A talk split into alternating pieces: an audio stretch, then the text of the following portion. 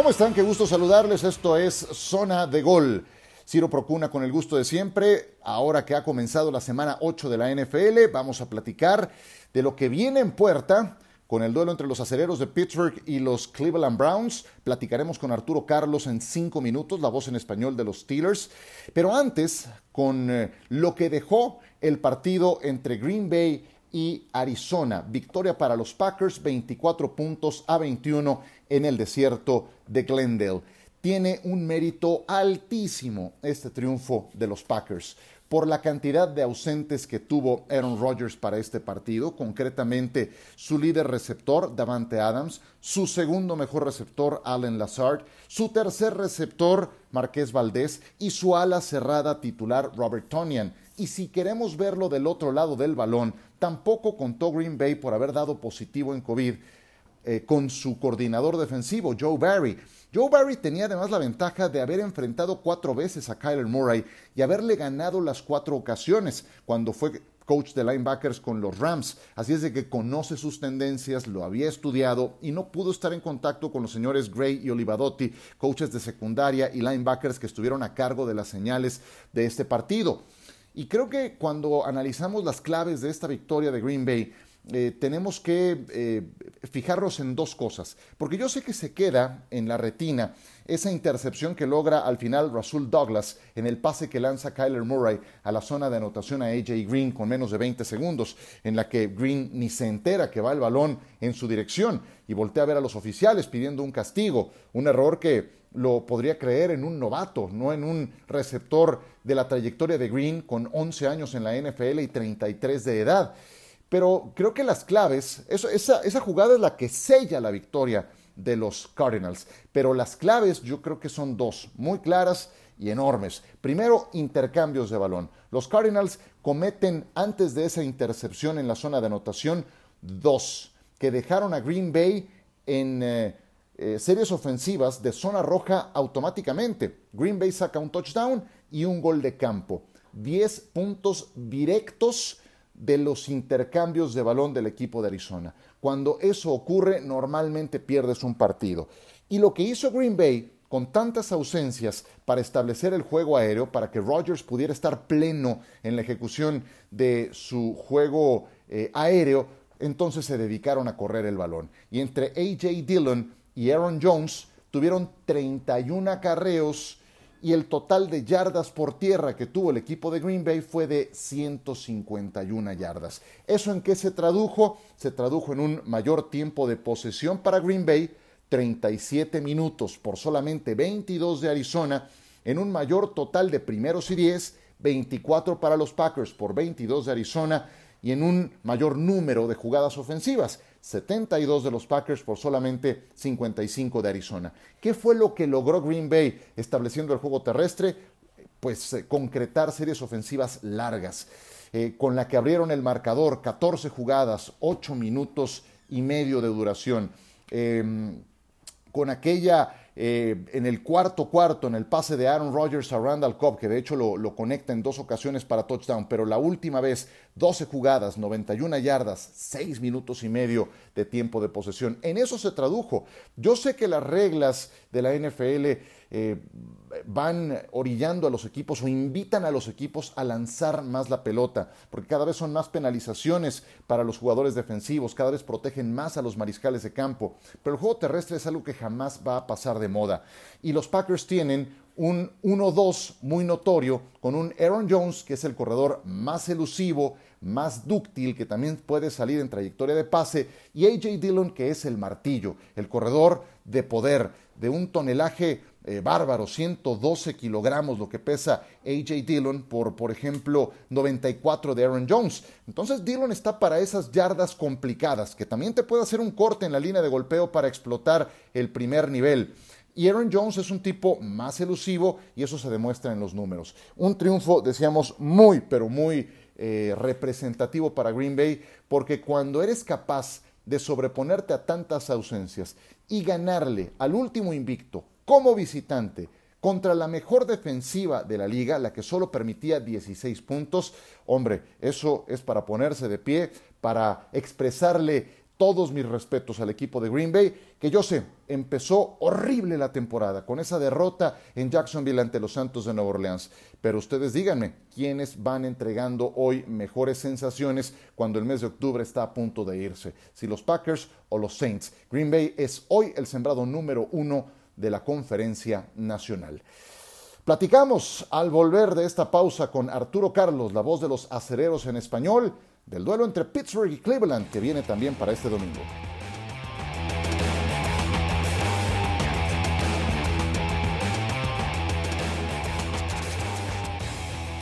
Seguimos con ustedes en zona de gol. Debo confesar que le tengo mucha fe al duelo entre Steelers y Browns porque son rivales divisionales, porque se caen muy mal, porque jugaron en postemporada la campaña anterior y tienen cuentas pendientes. ¿Quién mejor que Arturo Carlos, la voz de los Steelers en español, para platicar de este partido? ¿Cómo estás, Arturo? Gusto en saludarte.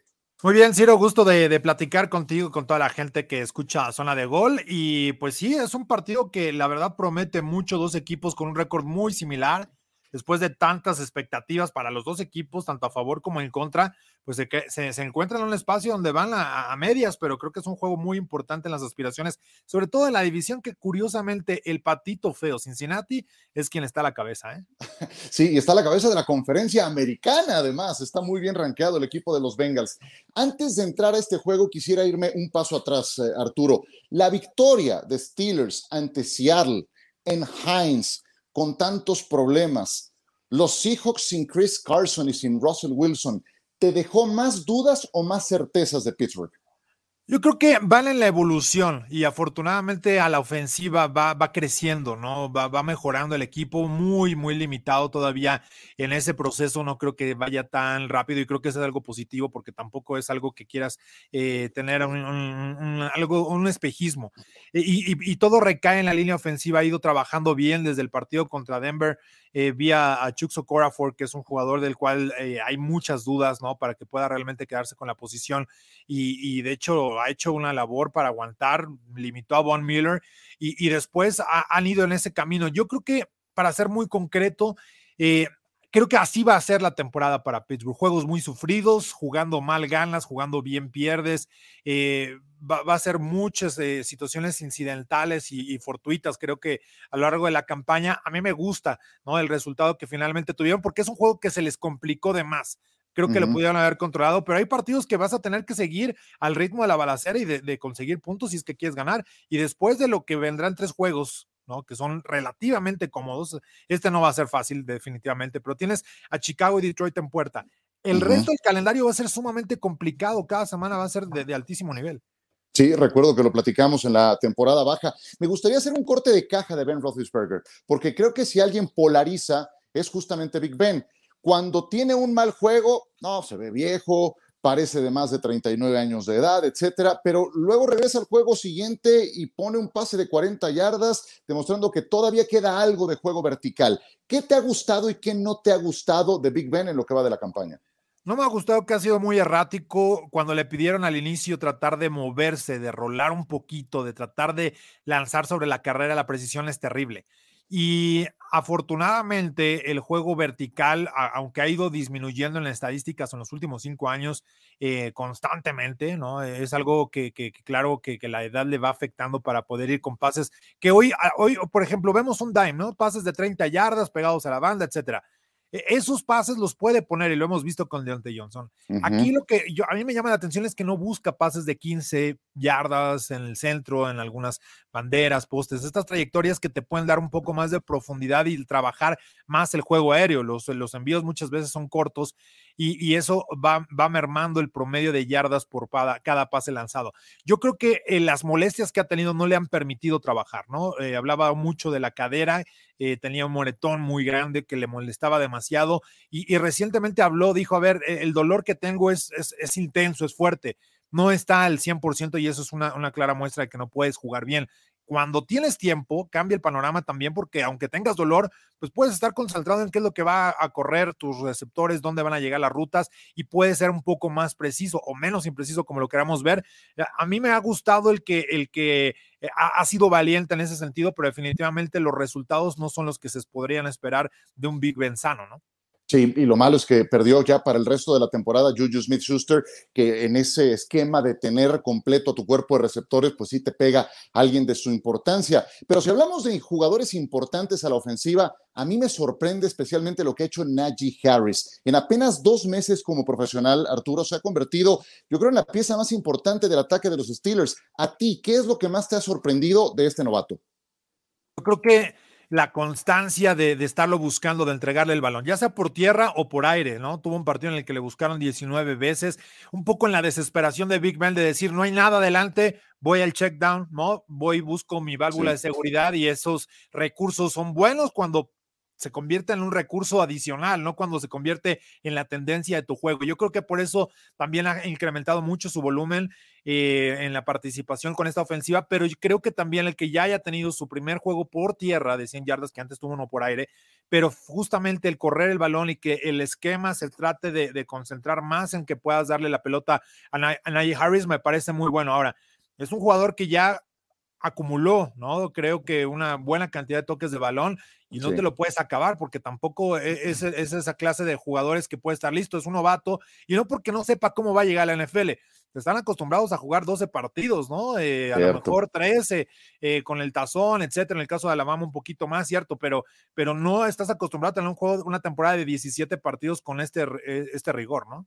Sí, ese es un muy buen enfoque que pones porque es líder en acarreos y líder en recepciones también de Pittsburgh. Son más de 600 yardas totales son piernas jóvenes, es un tipo físicamente dotado, pero eh, está acostumbrado a otra, a otra historia. Es, un muy buen enfoque el que pone sobre la mesa. Ahora sí, háblame de la rivalidad de Steelers contra Browns. ¿Dirías que es la número uno o cómo rankea eh, dentro de esos eh, equipos que no quiere ver Pittsburgh cada temporada?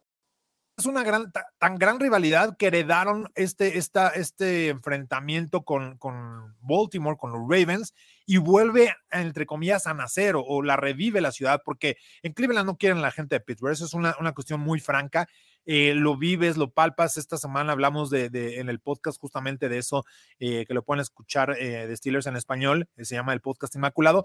Te hablamos un poco de eso, ¿no? De cómo existe todo este tipo de, de situaciones que te sientes incómodo, o sea, el caminar entre los pasillos porque te toca ir a un press box improvisado, que es donde están las zonas de las cámaras sabes, y lo, he platicado con algunos aficionados, dicen, no, yo a Cleveland no regreso por la forma en que, en que te tratan y no en otros eh, rivales de la división. Yo creo que eso sí está muy marcado y, definitivamente los, lo, podrías hablar de los resultados, pero yo creo que va un poco más al tema de rencor, ¿no? Si es el equipo al que no le puedes ganar. Ahora Cleveland tiene la oportunidad de romper una racha, de ganar tres partidos de manera consecutiva, algo que no sucede desde los 80. O sea, eh, la hegemonía que ha, puesto Pittsburgh ahí, digo, de repente se ha encontrado una victoria, pero sí es una, una cuestión que marca mucho a la, afición y por supuesto a los jugadores, a, la misma gente de la ciudad y, que sabemos que, no quieren, ¿no? A los acereros por todo lo que se ha vivido a lo largo del deporte. Yo creo que eh, eh, una cuestión es la de ser rivales en el campo, ser oponentes. Creo que esta rivalidad va un poco más allá. Y, definitivamente para, para, para Pittsburgh, que veía juegos cómodos, Ahora tienen que tomar esa reflexión y enfrentarlos como si fueran los juegos más importantes, como los que podías analizar contra los Ravens, porque además sí, eh, aunque ganes o pierdas, son juegos que siguen siendo muy físicos, ¿no? Y que no puedes aflojar a lo largo del partido, porque ahí es justo donde pueden venir lesiones. Oye, ¿hace una gran diferencia para Steelers que juegue o no juegue Baker Mayfield? Mira, Mike, eh, Mike Tomlin decía que no, y, yo creo que eh, no en el aspecto de que no es el gran quarterback, aunque haya sido seleccionado en la primera ronda o en el primer pick. Eh, creo que es un muy buen quarterback con, los, con las armas que tiene, puede de, de, de pronto estallar y hacer una ofensiva explosiva, pero no es un equipo que se distinga por eso la, filosofía de Stefanski lo ha enfocado muy bien en correr la pelota, no importa quién esté atrás, ya lo vimos con Dearness Johnson. Eh, es un, equipo que camina por esquema y eso eh, te hace peligroso porque al final te da la oportunidad de correr bien la pelota. Y yo creo que con Case Keenum, que es un quarterback que desde colegial con, con el equipo de, de, Houston, eh, lo que hacía era lanzar y tener de 300, 500 yardas por partido. Evidentemente cambia mucho el panorama cuando llegas a la NFL, pero creo que la filosofía que, pueda tener Stefanski va sobre la capacidad que tengan sus corebacks para establecer ese ataque terrestre, de dominar la trinchera, de cansar a la defensiva, y yo creo que va a estar eh, basado en eso el juego, y sobre todo más contra Pittsburgh. Entonces, eh, me parece que la ausencia de, de Baker Mayfield, al final para entregar la pelota cualquiera lo podría hacer entonces, sí. sí, con las armas que tiene el juego aéreo, lo convierte en un equipo más peligroso la presencia de Baker Mayfield, no hay duda, pero, pero creo que no se van a salir mucho de lo que estarían buscando jugar contra Pittsburgh.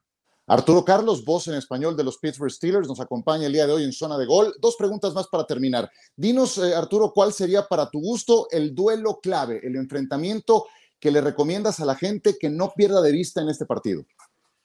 Creo que el, ataque terrestre contra la frontal de Pittsburgh, el juego anterior contra Seattle se sufrió mucho para permitir que le corrieran la pelota. Fue un ajuste que hizo Pete Carroll y les movieron a placer el balón un poco consentido por parte de Pittsburgh, porque ellos preferían ceder eso y no jugar jugadas grandes por parte de DK Metcalf, de Tyler Lockett. Yo creo que aquí eh, veremos qué tanto puede todavía seguir pesando la ausencia de, Tyson Alualu, el que no ha podido regresar desde el inicio de la campaña, eh, Stephon Tuitt, que es un jugador importantísimo también en la frontal, y dejas todo en Cam Hayward, que para Pro Football Focus es el mejor defensivo de toda la liga, ¿no? Tiene poco más de 92 puntos de, calificación y eso eh, destaca, pero también eh, necesitas un poco más de presencia por parte del resto de los jugadores internos y eso será vital para frenar el ataque terrestre. Ese es el, punto número uno. Y el otro al que yo iría sería eh, la capacidad que va a tener el equipo de, porque además de Browns, perdón, regresan toda su línea ofensiva. Entonces, e, ese será un, un, duelo muy importante, ver cómo Pittsburgh podrá tratar de frenar el ataque terrestre. Y del otro lado, en el balón, yo iría con la presencia sí de Najee Harris, sobre todo en situaciones de play action que sabemos que no le gusta tanto a Big Ben, pero que le pueda abrir la oportunidad a correr la pelota, cierto, entre los tackles, pero también desprender algunas situaciones con Pat Fremont. Yo creo que Pat Fremont, este novato, ha logrado cosas muy importantes, está generando la confianza, es una ofensiva que cada vez pone más ojos en él, tiene más snaps, tiene más toques de balón y me parece que con el play action se puede abrir la oportunidad, sí, para que tenga él actividad, eh, porque sabemos que necesita lanzar rápido Big Ben y, que teniendo a Miles Garrett, quien es el líder de capturas, será un, jugador clave. Entonces, yo creo que mucho tendrá que ver qué puedes hacer en play action y lanzar directamente con tu ala cerrada para no perder tanto tiempo en que el balón pueda llegar a los receptores abiertos en situaciones de, largo yardaje. Y qué bueno que mencionas ese detalle de que regresa la línea ofensiva titular de Cleveland. Creo que es una de las fortalezas que tienen los Browns. Y a Denver no nada más le ganaron sin sus dos principales corredores, sin Chop y Kareem Hunt tampoco tenían a su tackle derecho titular y así sacaron adelante el compromiso. Arturo, qué gusto saludarte. Antes de despedirnos, ¿dónde te puede seguir la gente? Estamos en las redes sociales, arroba Arturo Carlos, por ahí andamos dando guerra y por supuesto en las transmisiones con el equipo en Steelers.com diagonal español, ahí está todo lo que ustedes quieran saber, ¿no? De los Pittsburgh Steelers eh, siguiendo al equipo y bueno, ya en noviembre por fin estaremos de vuelta en el estadio, algo que, se extraña, el olor a césped cortado, eh, que bueno, ya casi muchos estadios no tienen el césped cortado, pero se ve como si lo acaban de cortar, entonces eh, es, es, es emocionante el estar de vuelta en un estadio. La sensación es la misma y más en la atmósfera que siempre siempre envuelve un partido de los acereros de Pittsburgh, de los Pittsburgh Steelers. Arturo Carlos, te mando un abrazo y te agradezco estos minutos. Igualmente, Ciro, muchas gracias. Éxito en la transmisión. Arturo Carlos, la voz en español de los Pittsburgh Steelers. Nosotros seguimos.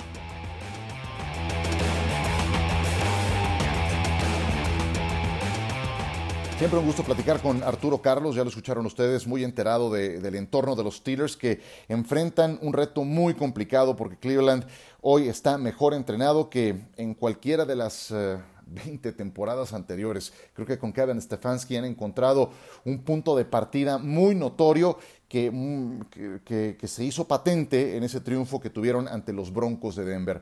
Y como ya decía, Pittsburgh se siente visitante desde que aterriza en Cleveland. Es muy, pero muy notorio y ni hablar de cuando está en el estadio. Si en algún sitio no son queridos, es precisamente en la perrera municipal.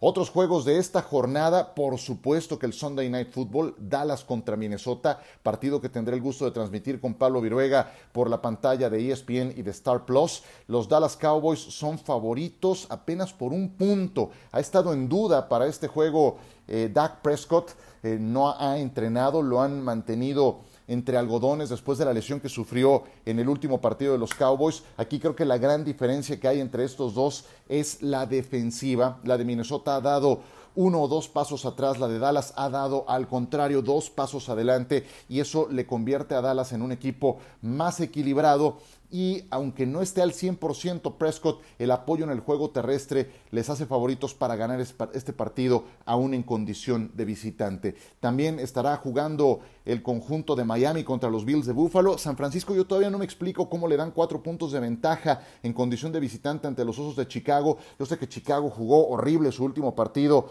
ante los Bucaneros de Tampa Bay, pero de cuando acá San Francisco se ha hecho merecedor a cuatro puntos de ventaja como visitante. Traen una racha horrenda, jugaron de manera nefasta el Sunday Night Football más reciente contra Indianapolis. Los Colts estarán recibiendo a Tennessee y ese es otro gran partido. Tomo un minuto más para hablar de este juego atención, porque creo que Indianapolis puede ganarlo. Los encuentro en mejor momento. Sí, yo sé que Tennessee le ganó a Buffalo, yo sé que Tennessee le ganó a Kansas City, pero Tennessee sigue teniendo problemas en la defensa. Indianapolis me parece un equipo más equilibrado, juega mejor defensiva de lo que lo han hecho los Titanes, que a su vez pueden correr muy bien el balón con Derek Henry, pero Indianapolis también. Indianapolis puede correr con Jonathan Taylor, puede lanzar el balón con Carson Wentz conectando con Michael Pittman. Así es de que, siendo locales, siendo juego divisional, no me extrañaría que Indianápolis ganara este partido. De hecho, en Las Vegas empezó siendo Tennessee favorito, la tendencia se revirtió durante la semana y ahora resulta que los Colts llegan menos uno y medio para este encuentro, pero creo que están más balanceados que los Titanes, que son en este momento los líderes de la división. Gracias por descargar esta zona de gol, nos saludamos muy pronto y los espero este próximo domingo por la noche en el duelo entre Dallas y Minnesota. Hasta pronto.